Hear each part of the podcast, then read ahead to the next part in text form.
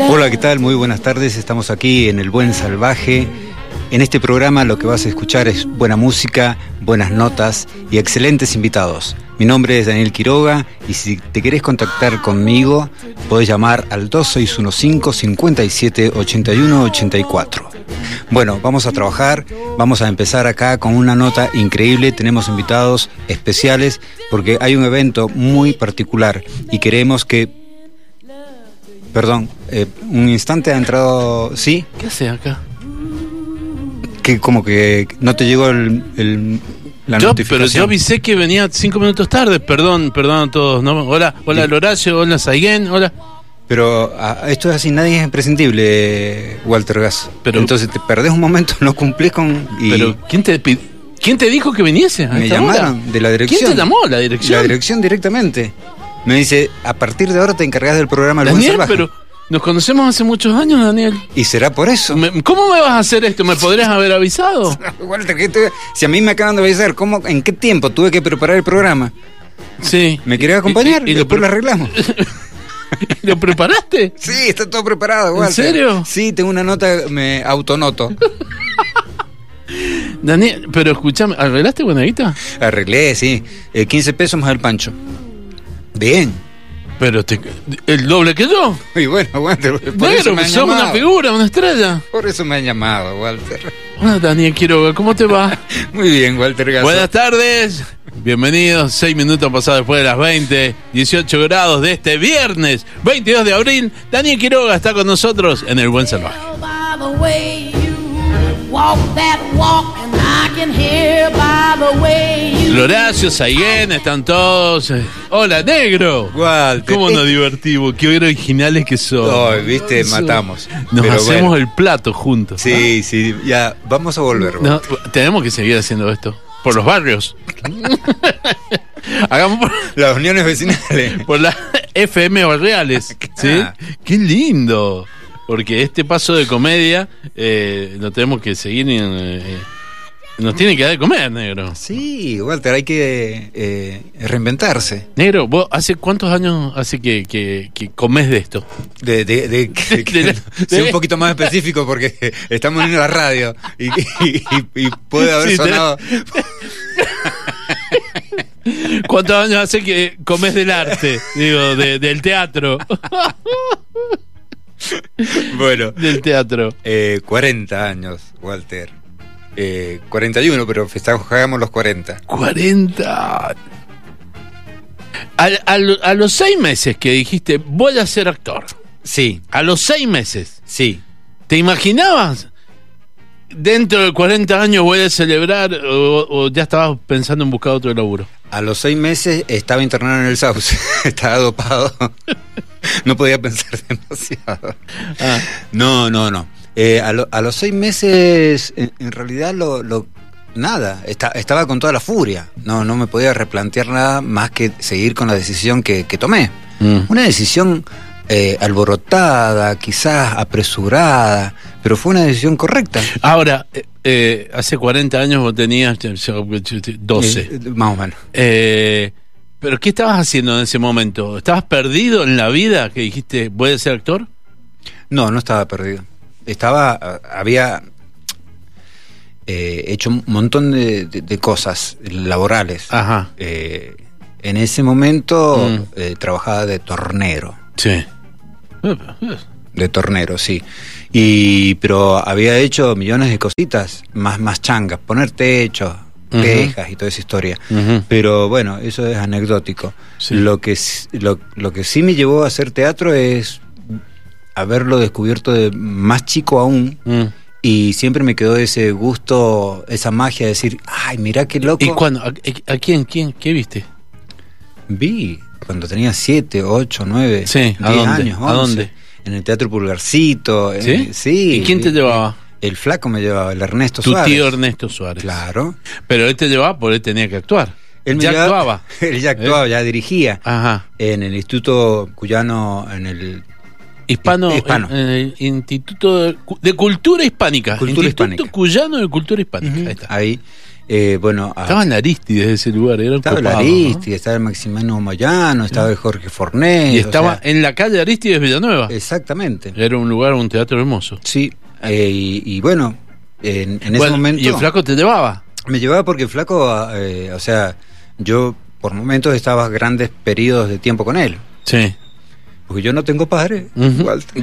No, no me hagas llorar, boludo, porque empieza, empieza, me más de una vez me has hecho llorar con eso, no seas tonto.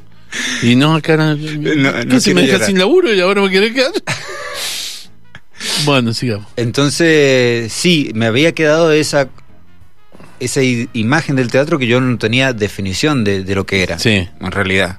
Entonces, mi definición de hacerlo fue con, con una, una necesidad de, de querer hacer eso nada más. ¿Y porque querías imitar a tu tío Ernesto o porque te atrapaba todo eso? Me atrapaba algo que era muy importante, Ah, que era yo, yo veía a, a tipos, personas, sí, que estaban haciendo, estaban jugando a un personaje sí. y la gente se creía ese personaje y era Sí. todo un juego entre Sí. la gente y el, el actor. Porque es una locura. O sea, el teatro es eso. Ajá. Va gente a ver algo y cree que es verdad. Claro. Y se transmite emoción. eh, Es, es- es Está- muy es, curioso. es- buenísimo eso. es muy bueno eso. Sí. Y eso a mí me llamó la atención. Eso a mí me llamó la atención. ¿Cómo será esto? O sea, esa complicidad entre el público y, y- y el actor. ¿no? ¿Cómo, cómo es falsear la realidad? Sí, cómo Ah. entramos en esos juegos de, de roles para, para poder transmitir y decir cosas. Eso me gustó, eso me encantó. ¿Y hasta ahora lo has mantenido y te ha gustado? No, ahora te- no, no lo hice nunca, no lo hice nunca más. Falsear roles no, ahora sos No, ahora soy, auténtico. soy empresario ahora, hace mucho. No, lo sigo haciendo. Mi, mi, mi pasión es poder des- contar lo que me pasa. Vos, vos has visto muchas Sí. cosas mías y yo cuento lo, lo que voy viendo, lo que me va Ah, disparando. ¿Yo sabes lo que admiro, por ejemplo, de vos? Em, El Ferrari. y, y- y sí, el, Ferrari es tremendo. Lástima, el, verde fluo ese no me gustó, pero eh, admiro que, mm, por ejemplo, eh, jugás en el escenario a ser tal personaje, Sí. ¿no? Por ejemplo, capaz que un día decís, uy, qué bueno hubiera sido ser detective. ¿no? Y de chico hubiera, me hubiera gustado estudiar para ser detective y, todo, y creas una obra de teatro donde sos detective. Y Eh. sos detective. Es maravilloso. Eso es maravilloso y eso lo envidio profundamente. Y en el momento donde más bronca me da y me quiero ir del teatro, porque digo, lo hace, lo hace. traidor. Bueno, eso es lo que yo vi de chico. Este tipo, y después sale y está comiendo una pizza, como Ajá. un mortal común, Sí. pero tiene esa, esa, esa capacidad y de, de transportarte Bien. a través de algo ficticio. Ahora, esto lo venías haciendo desde hace 40 años. Eh, esto lo voy a decir yo, el negro ha mantenido no una familia, sino varias familias de, en los 40 años sin un laburo fijo, porque nunca ha tenido, no es que era empleado del banco tal, no, no, no, era teatro nada más. Nada teatro, teatro, teatro, curso de teatro, eh, función, ha mantenido varias familias, tiene dos hijos maravillosos, los cuales han estudiado, han crecido todo, porque el negro los ha bancado, eh, vive bien, es un buen tipo, un buen amigo. Eh, no, me olvidé que te iba a preguntar. No sé. Eh, ¿Que valoras eso? No sé. eh, Bueno, cortamos, vamos a la tanda. Sí, eh, vamos a una canción. No, no, no, lo que yo te quiero decir es que eh, ese es el ejemplo hermoso de la convicción de hacer algo. Claro, sí. Bueno, pero La convicción de hacer algo. Vos Es decir, también se quiero has- ser actor. Y Sí. fuiste actor. Y sos actor. Sí. Y sos un gran actor. sí. Eso es, eso es lo, lo que yo llamo prepotencia de trabajo, ¿no? Tomar ele- elecciones que, que vos sabés que el camino para nadie es fácil. Mm, Para nadie, nadie tiene las cosas resueltas. obvio. Vienen cosas buenas, cosas malas, es así, no todo es maravilloso, pero de las cosas eh, que uno se equivoca o se encuentra en el camino, eh, debe tener la capacidad de, de aprender. Y, y yo creo que lo he llevado bastante bien eso. Yo he aprendido un montón de lo que me ha sucedido. Y creo que hoy, en esta etapa más grande, más maduro, obviamente tengo otro pensamiento que no tenía antes. ¿sí? Un pensamiento que está más cercano a, a alinear mi pensamiento con mis formas de actuar. ¿Y, y, y te cuesta diferenciar el Daniel Quiroga auténtico del Daniel Quiroga actor? Digo esto en base a que a que vas caminando. Vos sos muy cafetero, te gusta tomar café en el centro. Entonces estás ahí y alguien te ve y te, ¡Eh, Daniel, Daniel! Eh, La gente cree que poder, vas a ser el actor siempre. Claro. En la calle y todo, pero vos no sos así. No, para nada. Para nada, ¿no? No, no, yo- ¿Y te cuesta diferenciar eso? O sea, No, ¿Te no, cuesta yo- manejarlo? No, no, manejar no. Actúo un poquito más cuando me dice, eh, ¿cómo, hola, ¿cómo te va? Y ya está, se fue y ya, ya. Y te de así, actuar. parco y serio. Y sigo así en, en mi mundito. Ajá. Un mundito que siempre he tenido interno. Lo, lo reconozco y lo visualizo desde chiquito. Ujú. Se me venían a buscar mis amigos, ¿verdad? Y yo me quedaba jugando a los autitos de mi casa. Y mi abuela se sorprendía y me obligaba a salir a jugar. Mm. Y yo me quedaba en mi mundo, me interesaba mucho más mi mundo. Y así soy, o sea, soy un tipo, vivo solo, no sufro soledad, me gusta, me gusta tener mis espacios eh, porque los disfruto. Claro. Hay veces que estoy en una reunión de amigos y me quiero ir y ¿por qué te vas? Y- Eh, pues me aburrí. Sí, Pues me voy. me, me gusta estar, tengo ganas de estar más en mi casa. Sí, nunca decís me aburrí. Vos decís, no, No, eh. tengo, ay, tengo otras cosas que hacer. Ay, me acaba de llegar un mensaje y te van a mierda. Sí, Ajá. eh, pero sucede así, o sea, me, me gusta ese tiempo de encontrarme, porque es mi tiempo de seguir trabajando al mismo tiempo. ¿no? Ujú. Yo me siento en mi casa, qué sé yo, y, y, y sigo, mi cabeza sigue funcionando, pero en ese mundo chiquito, que a mí me gusta ese mundo chiquito que tengo, pero no lo puedo compartir, eh, no sé. Sí, pero ese mundo chiquito es donde nacen las cosas que después compartís. Claro. ¿Entiendes? Es que por eso digo, creo que hago teatro, porque no puedo compartir en la vida social. ¿sí? No como, como me gustaría, por ahí con los afectos o con la empatía, de, Sí. de acercarme a un grupo más social, ser más sociable. Eso por ahí no lo puedo hacer. Entonces lo transmito arriba del escenario, donde hay una devolución de lo que quiero decir. Muy, muy profundo. No, nuestro, es ¿eh? tremendo. Es tremendo. Todo lo que me estás diciendo me está conmoviendo. No, si no soy solo una cara bonita. No, por supuesto. y mm, este domingo vas a celebrar esos 40 años de, de todo esto. Porque De ha todo pasado, esto. han pasado muchas cosas, Sí, muchas obras. sí. Vos empezaste eh, sin hablar, negro. Claro, claro, he pasado, y sí, pero era justamente por esa inhibición que, que tenía y que el cuerpo me daba la posibilidad de expresarme, no porque hubiese elegido eso tampoco. Por eso digo que el inicio de mi carrera fue una, una cosa de, de más de espíritu y de prepotencia Ujú. que de conocimiento. Después eso mismo me llevó a estudiar, a investigar por mi personalidad, que también soy bastante ansioso y, Ujú. y, y medio detallista, qué sé yo, me llevó a estudiar y a entender otras cosas que fueron creciendo a medida que vaya iba haciendo distintos espectáculos. Eh, eh, em, empezaste como, eh, eh, como mimo. sí. ¿En qué momento, en qué momento decidiste y hubo ese quiebre que dijiste quiero hablar? Sí. ¿Cuándo fue? Bueno, empecé a hablar cuando fundamos el Teatro del Taller. Ahí estábamos trabajando con un grupo grande y, Ujú. y- y bueno, ahí empecé como a trabajar los diálogos, Ajá. a, a poder largar. Eh, pero después... Bueno, pero ahí eras, por ejemplo, eh, eras parte de un, de un elenco. ¿Sí? Que no es muy común que vos hayas sido parte de un elenco. No. Nada más que en ese, creo. Únicamente. Eh, y una maravilla, y ojalá, Uh, ojalá. Brego, Brego, pido siempre que algún día se junten, aunque sea a comer un asado, que me inviten, Mm. así puedo quemarles la cabeza y volverlos a juntar. Pero más allá de que de ese momento, más allá de ese momento, ¿en qué obra vos dijiste, eh, en qué dentro de tu mundito, dijiste esto tengo que hablar, ya no tengo que pintarme más la cara y empezar a hablar? ¿Cuál fue? Fíjate vos que tiene que ver con, con la necesidad de hablar, Mm. a lo que voy. O sea, que siempre he tenido una coherencia con lo que he hecho y lo, con lo que me está sucediendo a mí. Eh, fue sin pelos en la lengua. Necesitaba decir, sa- sacar, sacar, sacar la lengua. Ese fue mi, mi primer trabajo eh, eh, con texto. Contexto. Sí. ¿Y te acordás la reacción de la gente? Sí, sí, sí, porque, o sea, yo trabajaba con- desde un lenguaje, como lo sigo haciendo, ¿no? Muy, muy, muy simple, muy cotidiano, con palabras simples, tratando de llegar a, a- al pensamiento, eh, no al oído. Mm.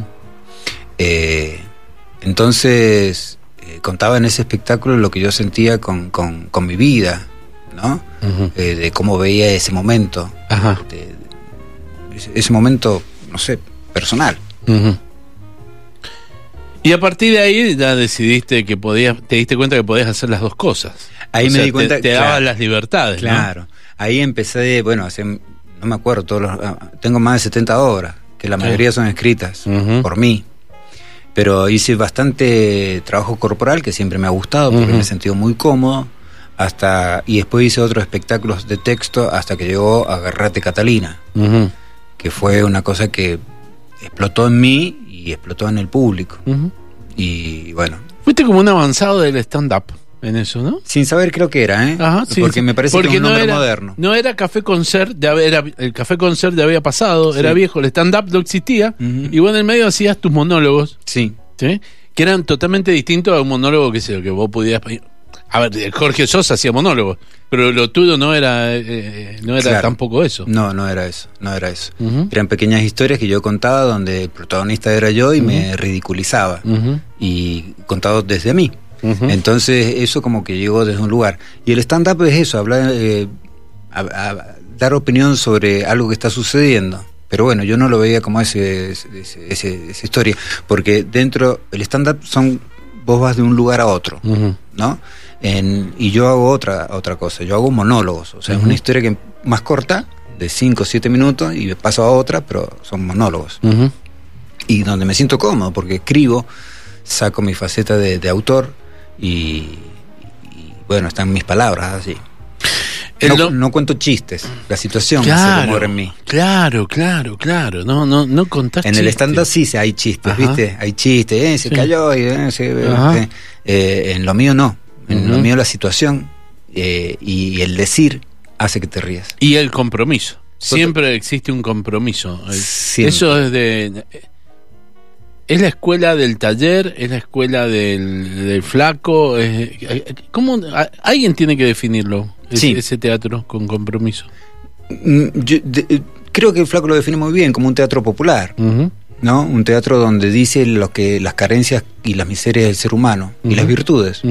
El flaco se fue por eso. O sea, porque simplemente decía eso. Claro. En la época de- del de- de proceso, Sí. eh, el flaco se fue, estaba haciendo una obra que se llamaba El Aluvión y, y tenía relación a lo que sucedía allá arriba en el, en el Sanjón, que cuando llovía, viste lo que era antes esta historia, Sí. eh, la gente se llenaba de agua, o sea, y no había, no había solución hacía años, Ujú. años, y bueno, ese teatro popular, porque no era ni político, o sea, todo es política, pero no era partidista. Claro. Era un- una, una idea de decir, che, esto está pasando acá. Claro, Una realidad social. Claro. Entonces eso se, se convertía en, en- en algo con, con- con contenido. Escúchame, ¿sabes qué? Eh, Siento lo siguiente. Nosotros nos conocemos hace muchos años. Sí. Muchos. Primero como periodista, actor, y después desde hace muchos años somos amigos. Sí. Y quiero decir eh, eh, que somos grandes amigos. Eh, y sabes qué? Eh, a mí me cuesta a veces hacerle notas a mis amigos. Pero esta vez te estoy preguntando cosas que no hemos hablado nunca, boludo. ¿Viste? Sí, está bueno. No está, a mí me encanta. A mí me Escúchame, encanta. ¿y ¿cuántas veces te peleaste con el flaco Uh, Suárez? Muchas. ¿Pero alguna como para decir eh, hasta acá llego? ¿Hubo No. alguna vez tan...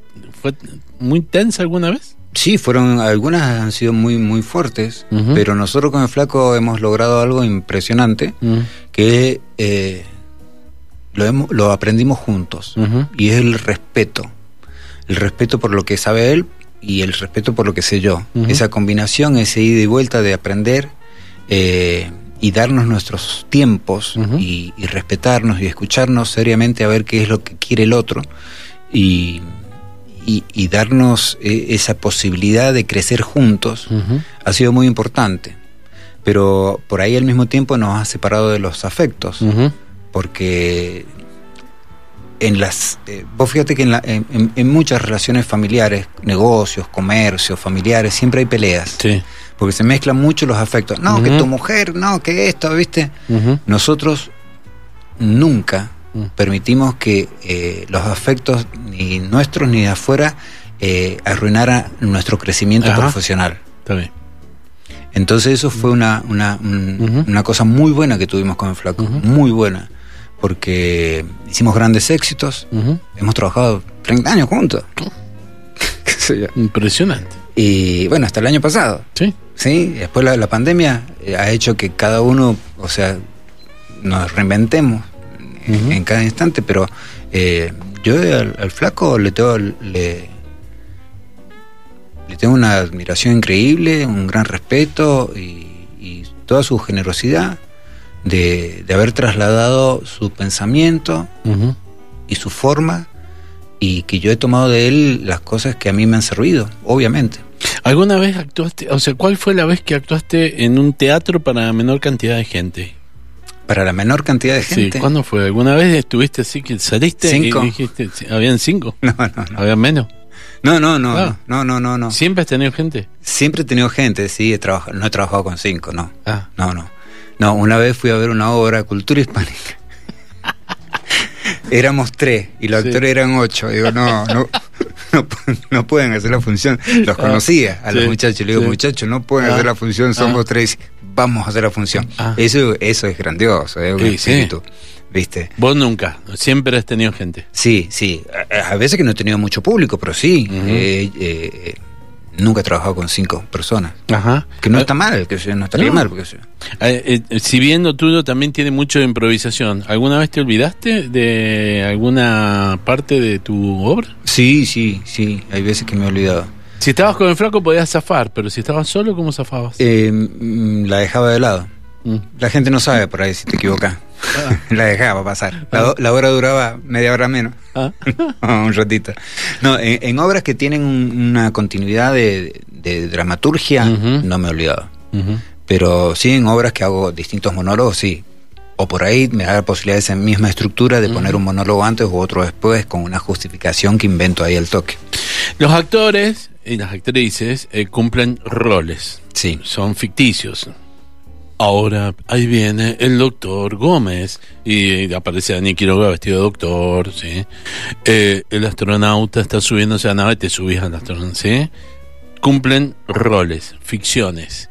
Dentro de todos esos eh, ficciones, por ejemplo, hay eh, amores, peleas. ¿Alguna vez te, te- te tocó pegarle a alguien, de verdad? Pegarle, Sí, a alguien. gol- golpearle. Sobre el Yo escenario. soy un maltratador. Sí. O- No, sobre el escenario, pegarle de Sí. verdad o en escena. Sí, en escena, que, que sea, hayas tenido de que pegarle. de mentirita. Un- Sí, un cachetón, algo. No, ¿Y has No. tenido que besar a alguien? sí, sí. Mm, Porque, a ver, exceptuando en el taller, No, después hice un laburo que. eh, eh, ay, ¿cómo se llamaba? Bueno, pero hice un par de laburos y después en Otelo también. en Otelo. En Otelo. En Otelo también. Ajá. Y. ¿Cómo se llama esta obra que me encantaba? La tengo que volver a hacer porque me encantaba. Mm. Que era de un detective, un clown que hacía que cumplía años, no sé si vos te, acordás, que el tipo cumplía años y lo, lo festejaba solo. Sí, el señor Broski no. No, no, no. No, sí. Eh, ya me voy a acordar. Ya me voy a acordar. Y bueno, ahí participaba una chica al final que era la, la novia que yo imaginé siempre. Y ahí también me besaba con esa chica. Nada más, Nada más. Nada más. O Después sea me que la besaba- parte... Con chicas nada más. Después, con chicos, un montón. Te, he visto en el show la- agarrado contra la... Con Daniel Agapito. Qué manera de, de estar en lugares. Pero vos también has estado... Has pasado muchas temporadas en lugares fijos. Sí, sí. No has tenido que andar tanto girando, ¿no? No, pero bueno, eso fue otra cosa que instalamos con el flaco, eh, que no lo ha hecho nadie. ujú. No conozco a alguien que haya tenido continuidad tanto tiempo en un mismo espacio. Eh, nosotros también, bueno, teníamos un público, tenemos un público grande, digamos, hemos generado público también. Entonces eso hace que, Y en 40 años, imagínate. claro, si no, no estaría acá. Tranquilamente eh, te puede haber en el, el domingo la abuela, la hija y la nieta. Sí, totalmente, totalmente. Y eso es lo lindo que, que, que, que también se ha construido, o sea, un teatro eh, eh, que puede ir toda la familia, Claro. ¿sí? Eh, está muy bueno eso. Entonces veo una sala de gente grande, padres, alumnos, qué sé yo, un montón de cosas, está bueno. Teatro de Independencia a las A las 21 horas, el domingo. el domingo. Entradas en Entradaweb.com.ar. ¿Quedan? Yo creo que No, te- no, no me he fijado. no sé, pero a mí me parece que ¿Vos te parece que nos va a ir bien? y son 40 años, es mucho tiempo. Aparte sos uno de los grandes actores de esta provincia, uno de los grandes, yo no te voy a decir actor, te voy a decir que sos uno de los grandes artistas. Sí, ¿Pintás? ¿Actuás? ¿Por qué no cantás? eh, intenté cantar una vez con Mm. Adrián Sorrentino, Mm. eh, tomé un tallercito y mm, son esas cosas que me encantan, y, pero sé que no, no, no me salen. Entonces tendría que estudiar mucho más porque no es simple tampoco. Y radio hicimos. Hicimos radio, El Buen Salvaje nació eh, los dos primeros años estuviste acá. exactamente, me encantaba, Ajá. me encantaba. Bueno, después me dieron la posibilidad de estar en Nueva York con otro tipo Sí, allá sí, en- por en supuesto. la radio y me fui. Y hoy que también empezaste con todo Y eso. hoy que bueno, esto lo tenemos que seguir arreglando. Dani Quiroga, eh, por 40 años más, ¿te parece? No. voy a subir al escenario y voy a dar lástima, Walter, no. Bueno, pero está bien, te aplaude y te va. Ahí está bueno. Que actúen otro. No, el domingo, 21 horas, Teatro Independencia. Gracias, negro. Gracias por tantos años de, de arte. A vos, Walter. Muchísimas gracias. Estás porque sabés, porque también. O sea, voy a decir una cosita para cerrar. O sea, siempre digo, cuando tengo la posibilidad de esto, que no existen los unipersonales. O sea, uno está sobre el escenario gracias a un montón de gente. Y esa gente es la que hace la producción, la que prende la luz, la que te hace la nota, la que gente que va y te lleva, el, el que te abre el espacio. El que- o sea, hay un montón de gente que trabaja para que eh, este domingo, sí, como en, cualquier evento de teatro o, o artístico, hay un montón de gente que trabaja para que eso funcione en ese día y en ese momento, porque el arte es así, es efímero. Está ahí, es para disfrutarlo en ese instante. A disfrutarlo entonces. Gracias, negro. Gracias. Feliz cumpleaños. Bueno, lo despedimos a Walter Gaso y seguimos en el buen salvaje.